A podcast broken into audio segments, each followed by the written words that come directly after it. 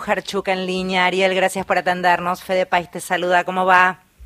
Hola, ¿qué tal? ¿Cómo están? Muy bien. ¿Y vos? Bien, muy bien. Un gusto saludar. Lo mismo, lo mismo. ¿Cómo anda la cosa en Escobar? Anda bien en general. anda bien en general, me gusta el término eh, aplomado, prudente, está muy bien. Eh, fuera de broma es un, espacio muy lindo el de Escobar, es un, muy, muy bello lugar. ¿Cuándo se viene la fiesta de la flor?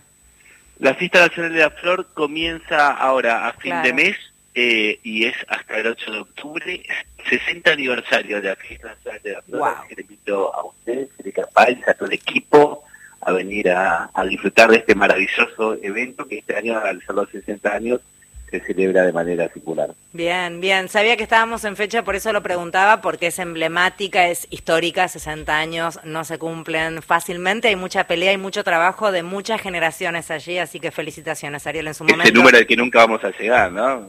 no, pero fuera de broma, es tanto trabajo y es tan lindo lo que genera la industria de allí, de todo lo que tiene que ver con, con, con la industria de, de, de las plantas, las flores y todo lo que conlleva. Está buenísimo, así que felicitaciones. Haremos la difusión cuando, cuando estemos en fecha, hacemos, hacemos difusión, así contamos a la gente todo lo que va a estar pasando.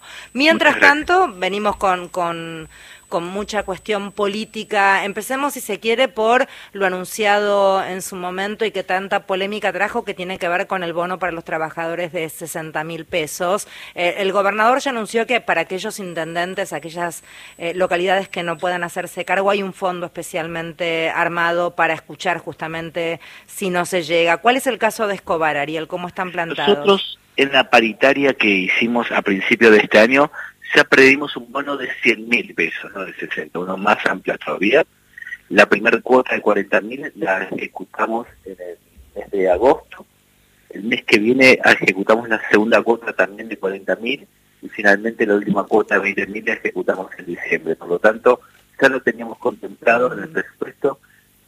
A modo de ser sincera, hay dos cuestiones que hay que tomar en cuenta. La primera es que en general los municipios damos un bono todos los años y en segundo lugar, que hace rato que nuestro espacio viene planteando la idea de que haya una suma fija para compensar especialmente la, la base de la pirámide salarial. Eh, Intendente, ¿cómo va? Mario Giorgi, soy, ¿cómo va? Bien. Dice Mario. ¿Va a florecer el voto a Unión por la Patria aprovechando el periodo este, de Escobar? Yo creo que sí, como, como todo ya germinó la primera parte, y es hora que, que florezca. Me parece muy interesante escuchar al candidato de la Libertad Avanza, eh, Javier cuando él dice que ser libertario es poner el individuo por encima de lo colectivo. Y está bien ese sincericidio porque nosotros ponemos lo colectivo por encima del individual. Me parece que es hora de poder debatir en dos modelos de Argentina completamente distintas. Lo que no significa que nosotros no tengamos que perfeccionar nuestras políticas públicas, eficientizar el Estado, mejorar la calidad de nuestra gestión en muchos aspectos, pero no cambiamos de idea. Tenemos una idea muy clara que tiene que ver con la comunidad, con la mancomunión y que nadie se salva solo. Cuando él dice que la justicia social es robarle a uno para darle a otro, pues nosotros entendemos que es todo lo contrario. Es el acto más responsable que hay, que aquellos que nos va un poquito mejor, seamos solidarios y responsables con aquellos que, que más necesitan y uno puede decir, bueno, la base del peronismo o, de Vita es donde nace una necesidad, de un derecho, pero también es la base de la argentinidad. Nuestro himno nacional habla de la noble igualdad. ¿Qué es la noble igualdad? Esa base mínima que necesitamos en la sociedad para poder a partir de ahí poder crecer. Hay una expectativa muy grande eh, por la primera y la tercera sección electoral, por el peso que tiene más allá del peso demográfico, en función de las ausencias. Ariel, ¿cómo, cómo se puede verificar esto? ¿Se puede este, retroceder a, por ejemplo, el año 2019 en la elección general y que el número de votantes aumente? Bueno, el número general de votantes viene disminuyendo de, manera porcentual. Eh, en Argentina y en otros países también. ¿eh? Creo que en ese sentido hay que apelar que la democracia que tanto nos costó sostener y que cumple 40 años se legitima con la mayor participación popular. En segundo lugar, eh, todos los intendentes estamos trabajando en nuestros padrones, quienes fueron a votar y quienes no concurrieron. Hay mucha gente que entiende que la paso por más que es obligatoria no, no define o no define cuando la fuerza no es competitiva en términos de la paso, que no tiene una interna eh, fuerte, y, bueno, y sí se acerca a votar la general. Ahí estamos todos los dirigentes que caminamos todo el día el barro, el territorio, las calles, para eh, acercarnos a los vecinos y pedirles que nos acompañen en octubre. Octubre sume con una gran carga emocional y simbólica para el peronismo. Se va a votar el 22 y cinco días antes se va a conmemorar el 17 de octubre. Hay, este, más allá del cara a cara con los vecinos, planificadas acciones que tengan nuevamente la recuperación de lo público?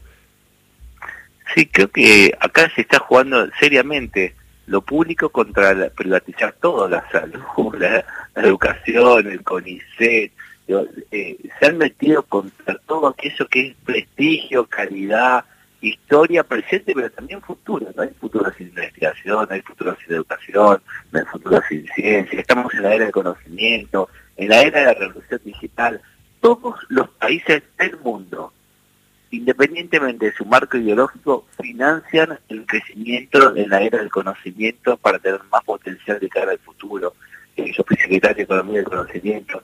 Verdaderamente es interesante ver porque no solo no plantean nada nuevo, sino son recetas viejas que eso fracasaron en el pasado. Mm. Estamos hablando con Ariel Sujarchuk, intendente de Escobar. Antes de despedirte, Ariel, eh, no puedo evitar preguntarte tu mirada acerca de un año del atentado contra Cristina Kirchner eh, y ese hacía referencia a Marito, ese, de, ese, cántico que se escucha tanto de si la tocan a Cristina que Quilombo se va a armar y que finalmente, lamentablemente, no se armó nada. Digo, justicia, no sé dónde está. Eh, ¿Cuál es tu mirada con respecto a este año pasado y ese hecho tan lamentable? Hoy hice una publicación, es increíble eh, lo berreta que es la causa. Eh, y la mirada para el costado que tiene la justicia, y creo que también tenemos que hacer una autocrítica nosotros como, como espacio.